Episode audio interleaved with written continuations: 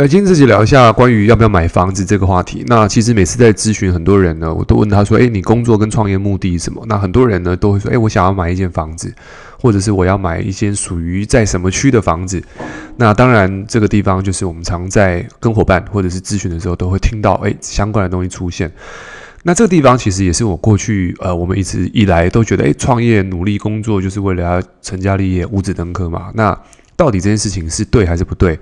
那有没有这个必要？那我们就来聊一下。因为其实很多人，如果你设定了这个画面的时候呢，那当然了，买房子哦，头期款，那你可能不吃不喝，你可能要几年，然后接下来要背三四十年的贷款哦。现在贷款年限可以拉到四十年了，所以你就发现说，诶，那我到底要背这个背这个房贷哦？我要不要把这件事情纳入到我的这个清单里面？所以，嗯、我昨天在看。新加坡总理哦，李显龙看到一则影片，他讲，他说，其实，在新加坡的年轻人有工作，他们就可以去买到那个政府的那个房子哦，有点像台北台北的那个社会住宅，那他们就大大减低了这个，大大的减低了这个年轻人哦，或者是出来要买房子的这个负担，因为现在。尤其是现在人要结婚要成家立业，你先有第一步嘛，要房子，所以这地方就变成是格外的重要。所以很多人现在哦，台湾的生育率这么低，你看不不婚哦，不生小孩，因为房子越来越贵嘛。那这地方我们就先从几个角度去切入，就说，诶，每个人都想买房子，那到底在台湾能不能买？那第一个是，如果你是自住的房子。哦，自己拿来住的。那我个人觉得在，如果你在台湾啦，那你拥有一间房子的，呃，好处绝对会比较多。哦，几个原因，一第一个是你不是租就是买嘛，那你买也是帮自己去做所谓的投资，也就是说，你虽然付了房租，但是这房租基本上其实你是付给自己，因为这些东西最后你把房子卖掉，哦，最终卖掉的话，其实这个钱你是会有所谓的。你是拿得回来，但是如果你是这个跟别人租房子，那当然这个东西是拿不回来，这是差别。那再来是什么？就是，嗯，如果你有房子，你有资产，你是有资产的，所以你在银行的账上你是有一个所谓的固定固定资产，你有一个不动产，这个不动产你可以去呃银行去增。这这个申请这个直借哦，你可以去开始贷款。那当然，这贷款利率都很低了，大概是这个几趴啊，大概一两两趴多左右的。OK，会比个人信贷还便宜一点。那好处是什么？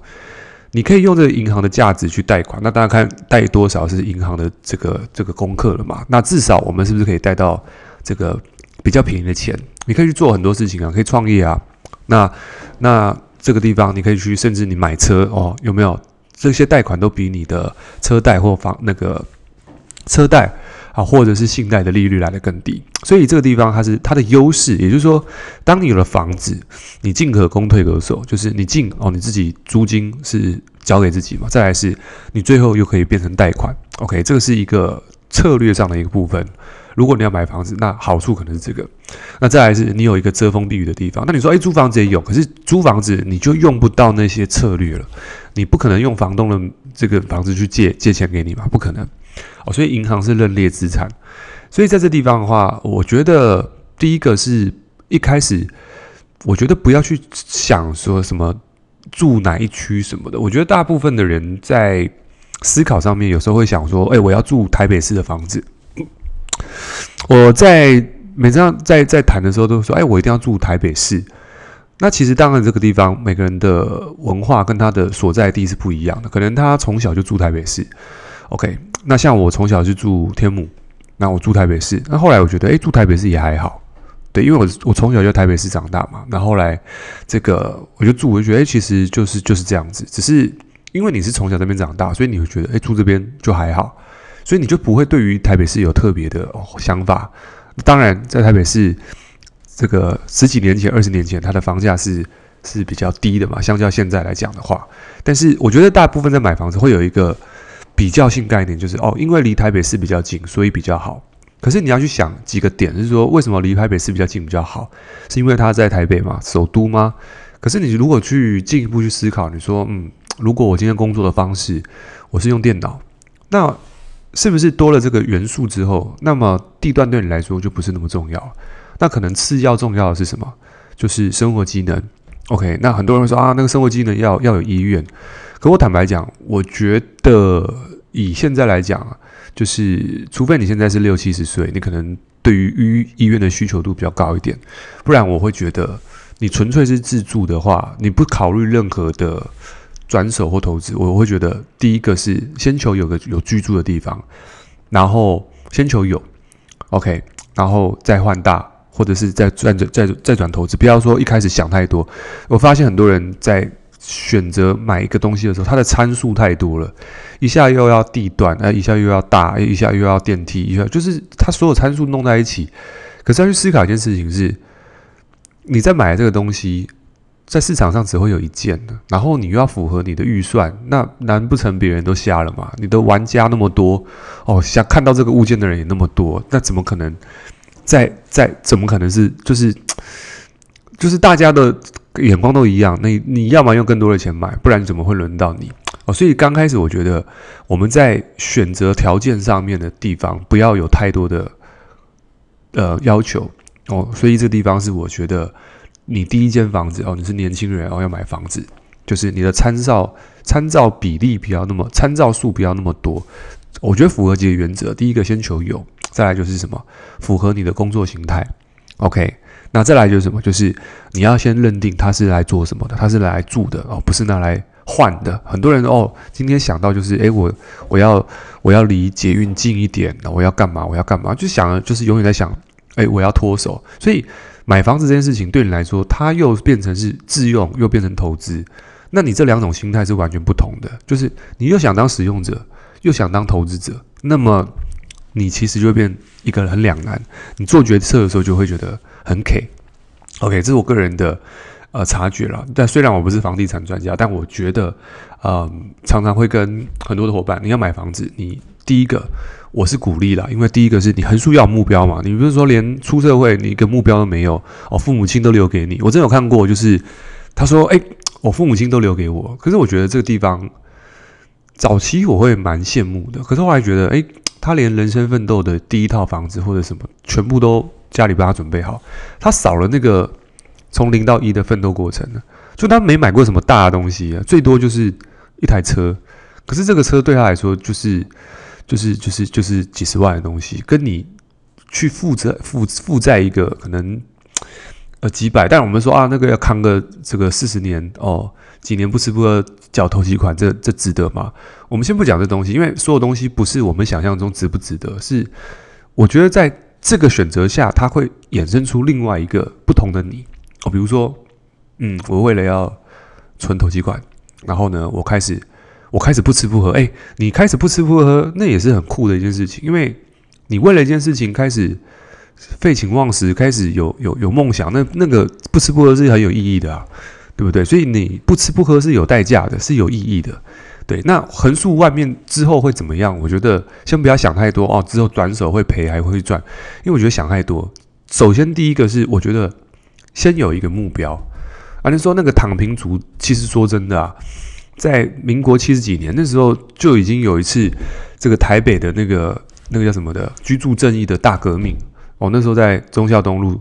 大家都出来说抗议哦，这些政府怎么样？在那个时候，一瓶二十几万就开始在鼓吹正居住正义了。那到现在，那我是不知道现在那些人，因为那时候我还小嘛。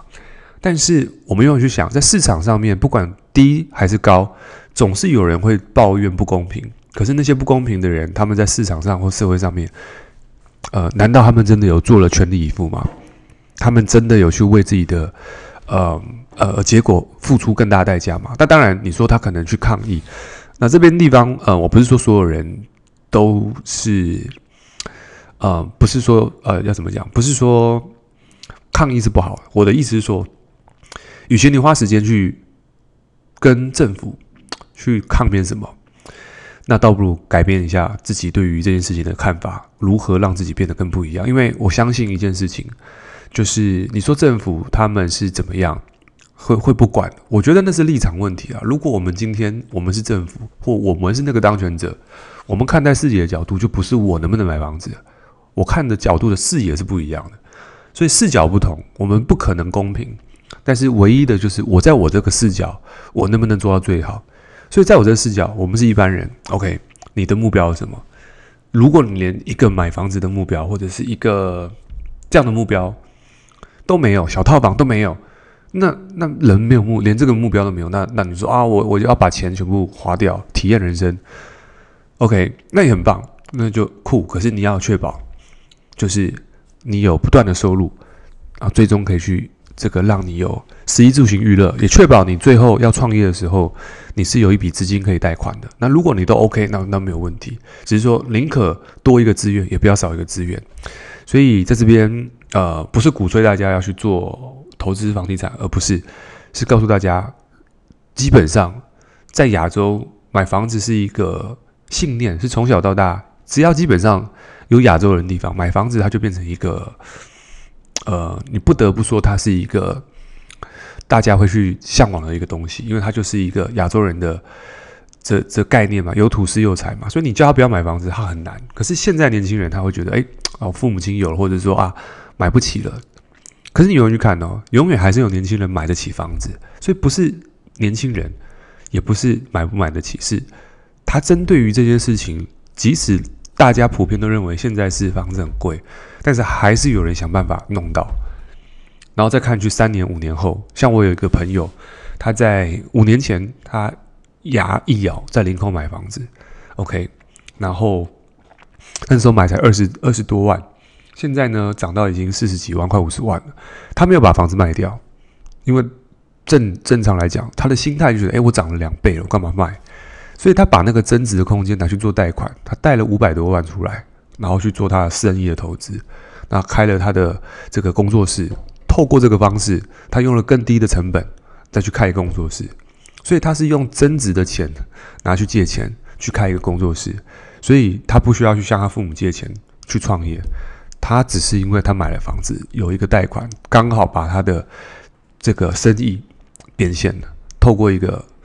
简单的操作，那当然他当初都没有想到这一块，他只是纯粹我先求有，所以你当你求有之后，你后面的变化球你是很难够去做出来的。OK，所以呃，希望这集听完大家不要觉得叫大家买房子，而不是的，是让大家有一个目标，有一个驱动力，让自己能够往前进。好，那希望今天这集对大家有帮助。OK，我们下期见，拜拜。